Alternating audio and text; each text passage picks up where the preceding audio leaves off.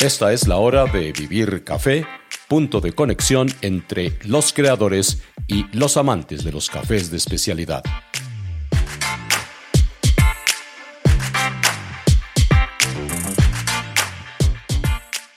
Soy Hugo Sabogal y bienvenidos al vigésimo segundo episodio de Vivir Café, revista en podcast.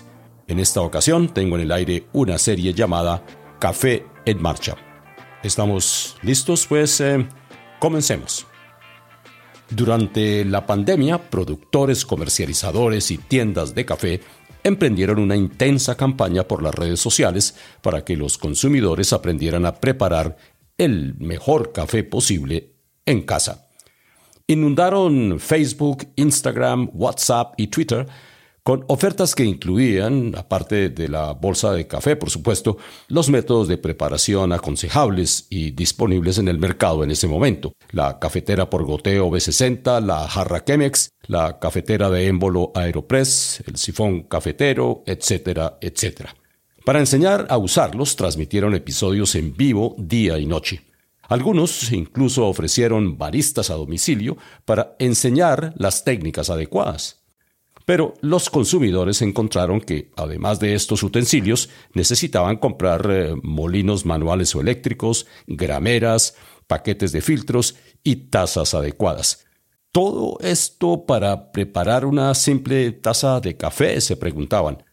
Ante esto, Luis Fernando Vélez y su equipo de Amor Perfecto se lanzaron a investigar todo lo escrito sobre los hábitos de consumo en Colombia y pronto descubrieron que en su mayoría los consumidores colombianos todavía utilizan métodos de preparación tradicionales o artesanales, incluida la sempiterna olleta. ¿Y qué tal si hacemos una versión mejorada? se preguntó varias veces Luis Fernando Vélez. Pues en estos días acaba de lanzarla. Uno de sus primeros usuarios es la Universidad de los Andes, que está realizando un estudio sobre los pro y contra de este método de preparación. Y hay varios resultados anticipados que causarán sorpresa.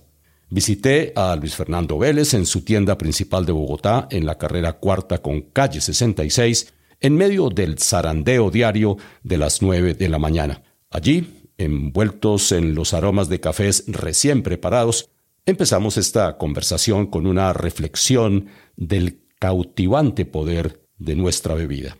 A ver, Hugo, yo creo que desde que el ser humano se encontró con el café, ha tenido un gran reto y es cómo lograr que yo en el paladar sienta lo mismo que siento cuando paso cerca a un sitio donde están tostando café. Cuando yo paso por un sitio donde están tostando café, a mí se me viene a la cabeza ya todo mi sistema sensorial, eh, la piel, la nariz, la boca, los ojos, una cantidad de aromas y sabores que yo como que me los sueño y digo, qué delicia. Yo todavía no conozco a nadie que ese aroma y eso que se siente cuando uno pasa cerca al sitio donde están tostando café, que además sigue siendo una de las señales para los tostadores. El tostador sigue todavía en este momento cuando está tostando y está mirando, él saca la muestra y la huele para ver en qué punto está logrando lo mejor de cada grano. Entonces, ese es un reto que la humanidad tiene desde que se encontró con el café. Esta es justamente una observación que compartimos todos, no solo quienes bebemos café, sino también quienes no beben café. Hay algo dentro de nosotros eh, familiar, tradicional, ancestral, que nos embruja. Pero quise preguntarle a Luis Fernando, antes de meternos en el tema del rescate de la olleta, ¿qué ha pasado con los métodos de preparación del café, tanto en casa como en los sitios donde lo venden? Si uno ve el desarrollo de los sistemas de preparación, entonces uno podría decir, siempre el ser humano ha querido llegar al punto en el que, ¿cómo preparo un café a la minuta, al, que es al momento en que me lo piden? Porque hasta antes de la máquina de espresso, lo que pasaba era que estaba el café en una urna recalentándose y la gente llegaba, lo pedía, se lo servían, pero ya sabemos todo lo que pasa con esos cafés recalentados. Problemas estomacales y generan demasiada oxidación de la bebida, con todo lo que eso implica. Aparece la máquina de espresso que si usted se acuerda, uno de los grandes primeros afiches que hay es la de la Victoria Arduino, en la que una persona va como colgando del tren y le pasan su, taza de espresso. Eh, en 1906 el tren podía ser la máquina más veloz. Entonces empezamos a hablar y, yo creería que espresso viene de esa rapidez. Después empezamos a ver que también puede ser por la presión con la que se prepara el café. Y esa es, digamos, la primera gran máquina que inclusive de 1930 o 40 a, antes del año 2000, la máquina venía teniendo unos desarrollos, pero no era una gran cosa el desarrollo que se había generado. Empiezan los campeonatos mundiales de baristas, empieza toda esta gran actividad de los baristas, que además yo quiero aprovechar este podcast para públicamente agradecerle, puede que ellos no lo oigan, pero cada vez que yo los veo se los repito, a, los dos grandes inventores del campeonato de baristas, que son eh, Trigger, que era el gerente de Solver Hansen en, en, en, Oslo, y a Jens Norgard, que inclusive acaba de ser abuelo en, en Copenhague, que en su discusión entre ellos dos de cuál tenía el mejor café, se inventan el campeonato mundial de baristas y ponen a Alf Kramer, que venía de trabajar en la Organización Internacional del Café, a que redacte las reglas. Para mí, hay como unos grandes hitos en la historia del café y el Campeonato Mundial de Baristas.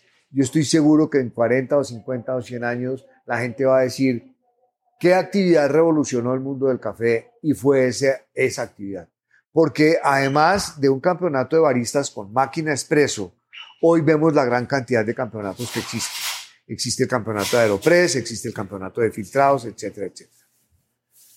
Y algo que pasó muy lindo con eso es que las verdades absolutas que nos habían dicho los italianos, todas hoy son de alguna manera revaluadas, se han reconceptualizado y hemos entendido que muchas de las cosas que ellos nos decían no eran tan válidas y que hoy han cambiado por completo. Para mí una de ellas y la que es más representativa para un país como Colombia es el tema de las mezclas. Porque además, si hay un país que se pueda permitir o dar el lujo de hacer mezclas, es Colombia por toda la geografía, pero yo creería que eso es historia para otro capítulo para que hablemos de por qué la geografía de Colombia genera los cafés que genera. Pero entonces volviendo al tema de la preparación, este mundo de los baristas que empezó apenas en el 2000, o sea, hace apenas 21 años, se desarrolló con tal velocidad que empezó a hacer que el cargo de barista se volviera algo muy importante. Eh, la Chemex, la Hario, el Sifón, la B60, etcétera, etcétera. Y todo eso empezó a generar un poco una creencia de que preparar un buen café era algo como ciencia para lanzar cohetes, ¿sí? Que no está mal en aras de la limpieza en taza, ¿no? Continúa Luis Fernando Vélez. Que no está mal, porque en realidad preparar un buen café necesita mucha concentración, necesita unos parámetros, pero en la pandemia para nosotros fue una revelación o, un despertar porque empezamos a ver que todo el mundo decía que se estaba incrementando el consumo de café en los hogares pero la gente no nos compraba por la página cafés costosos. Y entonces nos empezamos a dar cuenta que el consumidor se sentía intimidado, le daba miedo comprar un café de 50, 60, 70 mil pesos la libra, porque le daba miedo que lo iba a dañar. Y dijimos, esto es un campanazo, aquí tenemos que empezar a pensar en cómo desarrollamos primero sistemas de preparación diseñados e inventados por colombianos, Segundo, sistemas de preparación que sean asequibles para toda la población. Y tercero, sistemas de preparación que duren y que sean fáciles y rápidos. Ahí entonces nos damos a la tarea de empezar a mirar cómo es que los colombianos preparan café. Lo primero que encontramos es que el 80% del café en Colombia se sigue preparando en olla. Y esta no es una percepción personal de Luis Fernando Vélez y de su equipo, sino que tiene mucho más trasfondo como nos cuenta ahora. En una intervención que tuvimos con el gerente de Colcafé a finales del año pasado en el Congreso Nacional Cafetero, él nos contó que acaban de terminar una investigación y el 80% del café en Colombia se sigue preparando en olla. Entonces ahí nosotros dijimos, ¿qué tenemos que hacer? Pues si la gente prepara el café en olla, veamos cuáles son los puntos o cuáles son las intervenciones que tenemos que hacerle a una olla para que nos prepare un café muy bien preparado, sin reglas, y más bien enseñarle al consumidor que él mismo diseñe sus reglas de acuerdo a cómo le gusta el café, rápido, durable y barato. Preferencias y expectativas muy concretas de lo que anima al consumidor colombiano a preparar un café en su casa. Pero el tema comienza a volverse cada vez más complejo en la medida en que hay que buscar un diseño para el nuevo utensilio, el material adecuado y también conseguir que el nuevo producto terminara cumpliendo todos sus objetivos. Así fue que le pregunté a Luis Fernando Vélez que nos detallara cómo fue todo este proceso hasta llegar a la dieta que hoy tenemos. Estábamos metidos en plena pandemia y dijimos, ¿cómo acercamos al consumidor a nuestra marca? porque esa fue otra gran enseñanza de la pandemia. Nosotros éramos una compañía 100% dedicada al canal hoteles, restaurantes y cafeterías. Y viene la pandemia y nuestro canal está cerrado. Hoteles cerrados, restaurantes cerrados, cafeterías cerradas. Eso quiere decir, de vender X al mes, pasamos a vender cero al mes, porque el otro gran cliente, aeropuertos, también cerrados. Entonces dijimos, ¿Qué vamos a hacer? Tenemos que llegarle directo al consumidor final. Empezamos a buscar consumidor final. Ya trabajábamos con grandes superficies, Carulla y el éxito, pero dijimos, tenemos que activar la parte digital, tenemos que acercar al consumidor, entonces hagamos concursos. Entonces dijimos, hagamos un concurso de Aeropress virtual. Y fuimos el primer país de todos los países que hacen el concurso de Aeropress que hicimos un concurso de Aeropress virtual. Pero después dijimos, venga, si la gente está en su casa, hagamos un concurso de preparación de café noya virtual. Y fue un hit. Abrimos 100 cupos y los 100 cupos en dos días se llenaron. dijimos, hay mucho interés de la gente por la olla, veamos qué pasa. En el proceso de buscar el premio, nos encontramos con una olla de peltre. Y ahí fue cuando yo me acordé que en la feria de Berlín de cafés especiales del año 2019 me había encontrado con uno de los baristas que había trabajado en Solberg Hansen cuando nosotros fuimos con un equipo colombiano al campeonato nórdico de baristas. Y Olaf me, saludó y me dijo, hola Luis, le quiero mostrar una cosa que estamos desarrollando. Y lo que ellos hicieron fue que habían cogido una tetera de estas, una calentadora de agua escandinava o inglesa, que son eh, redonditas con el pico hacia adelante y creo que la esposa o la novia de Olaf, eh, su papá había ganado un premio de diseño con una tetera de esas y entonces ellos empezaron a decir, ¿cómo logramos que esta olla se vuelva una olla muy fácil de preparar café? Y lo que ellos habían hecho era que en la punta de esa olla, que por lo general hay una tapa, si usted se acuerda, y que apenas pita esa tapa, es que está lista el agua, ellos quitaron esa tapa y desarrollaron un filtro. Y entonces empezaron a desarrollar ese sistema de preparación y hoy en día en Noruega es uno de los métodos más populares y también desarrollaron un concurso alrededor del tema. Entonces, cuando entregamos el premio de las ollas y la gente queda feliz con la olla, yo llamo a Hugo le digo, Hugo, a Hugo López de InnovaKit, que es nuestro gran aliado, digo, Hugo, mire la olla tan linda que compramos para regalarle a los participantes que ganaron. Yo tengo esta olla que me enseñó este noruego una vez. Venga, ¿por qué no nos inventamos usted y yo un filtro y un sistema de preparación de café en olla colombiano? ¿Sí? Empecemos a trabajar. Y Hugo me dijo, mándeme una olla que yo tengo una impresora 3D acá en, en Y Hugo empezó a trabajar este sí, este no, subámosle, bajémosle, quitémosle, pongámosle más grande el hueco, más chiquito el hueco. Y Hugo me dijo, ¿sabe qué? Ese es. Ahora, ¿qué hacemos? Entonces apareció la otra parte de la ecuación, que es un paisa de Manizales, Marcelo, y Hugo le dijo, mire, le voy a mandar el modelo 3D, necesitamos hacerlo en caucho para ponérselo encima de la olla. Y Marcelo empieza a trabajar, nos empieza a mandar pruebas, hasta que finalmente decimos, ¿sabe qué? este es el filtro, esta es la olla, esta es la silicona, echemos para adelante, arrancamos lo primero que hicimos ahí fue poner a la gente de patentes a que nos empezara a hacer toda la investigación para la patente. Ya metimos todos los documentos para que se patente, por ahora se patenta el uso y después se, patenta como el invento. Y, bueno, ya lanzamos la olla que a pesar de lo que uno diría que se ha desarrollado tanto en el mundo del café, la Hario, el Sifón, la Chemex, la Aeropress, inclusive me ha parecido muy interesante que estoy viendo que está saliendo mucho uno que yo compré.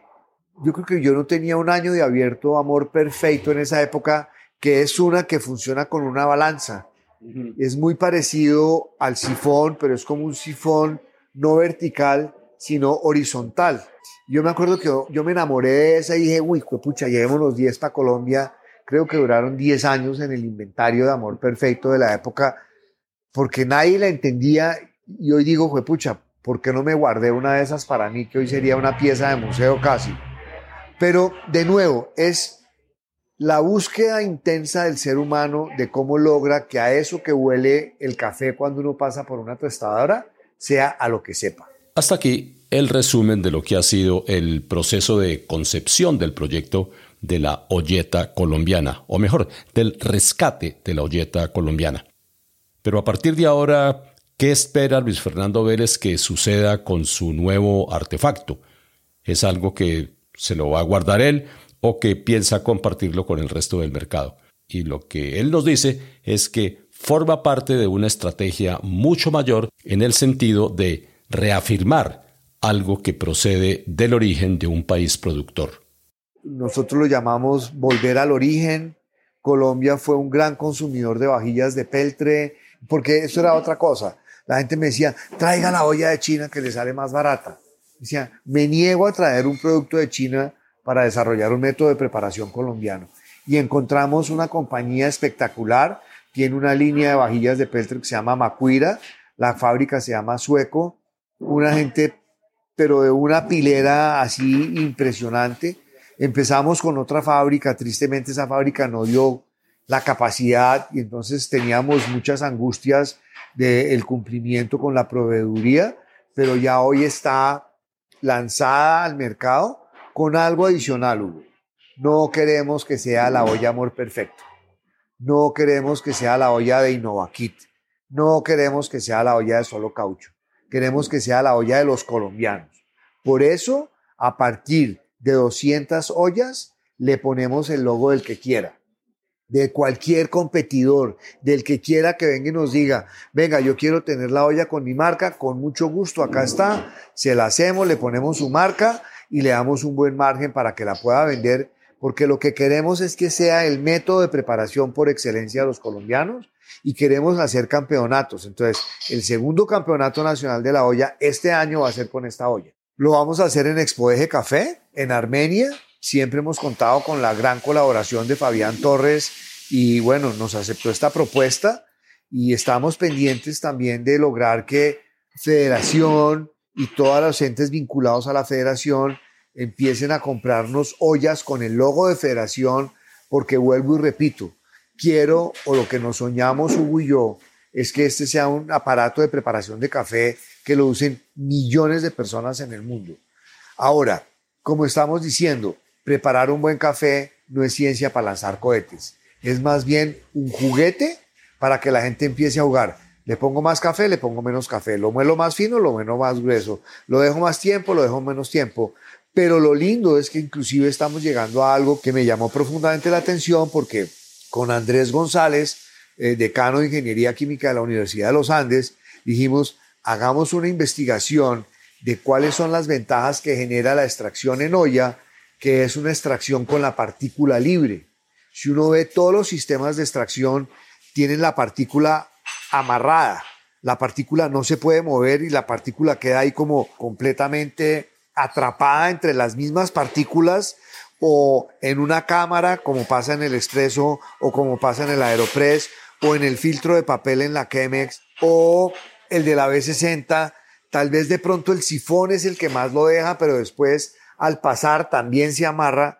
Acá en la olla lo que pasa es que queda todo el tiempo ahí y la partícula se mueve libremente. Y en esa libertad de movimiento de la partícula estamos asumiendo una hipótesis que ya con la universidad esta sería la segunda investigación y nos está permitiendo corroborar nuestras hipótesis eh, desde el punto de vista de país productor, país con investigación y desarrollo alrededor de su producto, llevando innovaciones al mercado mundial. Entonces, vamos a empezar una investigación con ellos de cuál es la diferencia que se genera en el perfil de tasa al hacer una extracción con la partícula libre. Un paso clave, sin duda. Y por eso me cuento entre todos aquellos que estarán esperando con ansiedad los resultados del estudio de la Universidad de los Andes, porque se podrá demostrar que ya la olla dejará el entorno meramente familiar para convertirse en otro método de extracción para concursos y también para consumidores en el resto del mundo. Pero no quiero dejar pasar por alto otra mención que hizo Luis Fernando Vélez sobre otro estudio que está realizando la Universidad de los Andes y que tiene que ver con la exportación de café tostado en origen y en altura. Dice Luis Fernando. Ya nos entregaron el resultado final de la investigación que hicimos con la universidad de nuestra hipótesis. Tostar a 2.600 metros sobre el nivel del mar genera unas ventajas, permite una mayor vida de anaquel y permite un mayor o un perfil de tasa completamente distinto de cuando usted tuesta a nivel del mar. Si vamos y vemos los grandes centros de consumo y las grandes tostadoras del mundo, están prácticamente todas a nivel del mar. Bogotá está a 2600 y acuérdense que al haber menor presión atmosférica, las partículas de oxígeno están más esparcidas y eso genera una gran diferencia en la tostión del café. Entonces, ya hicimos esa investigación con la universidad y efectivamente se corroboró nuestra hipótesis de que tostando café a 2600 metros, el producto tiene una mayor vida de anaquel y una mayor cantidad de componentes en el tiempo comparado con ese mismo café tostado a nivel del mar. Desde el punto de vista de estos dos aportes, es decir, la olleta cafetera y la insistencia de Amor Perfecto y algunos otros productores que quieren tostar en origen y en altura, nos encontramos ante dos contribuciones importantes que se están haciendo desde un país productor. Y estas contribuciones, sin duda alguna, ayudarán a mitigar esa realidad de un negocio cafetero que gira todavía en torno al colonialismo es decir, a un sistema en el cual participan muchísimos actores en la mitad del negocio, dejándoles muy pocas ganancias y utilidades a los productores.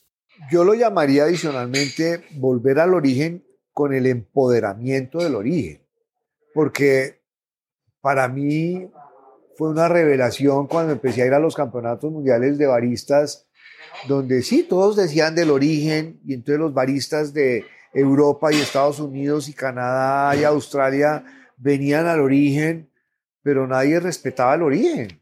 Y entonces hablaban del origen como la gran cosa. Y para empezar, nunca habían hecho un campeonato mundial de baristas en el origen.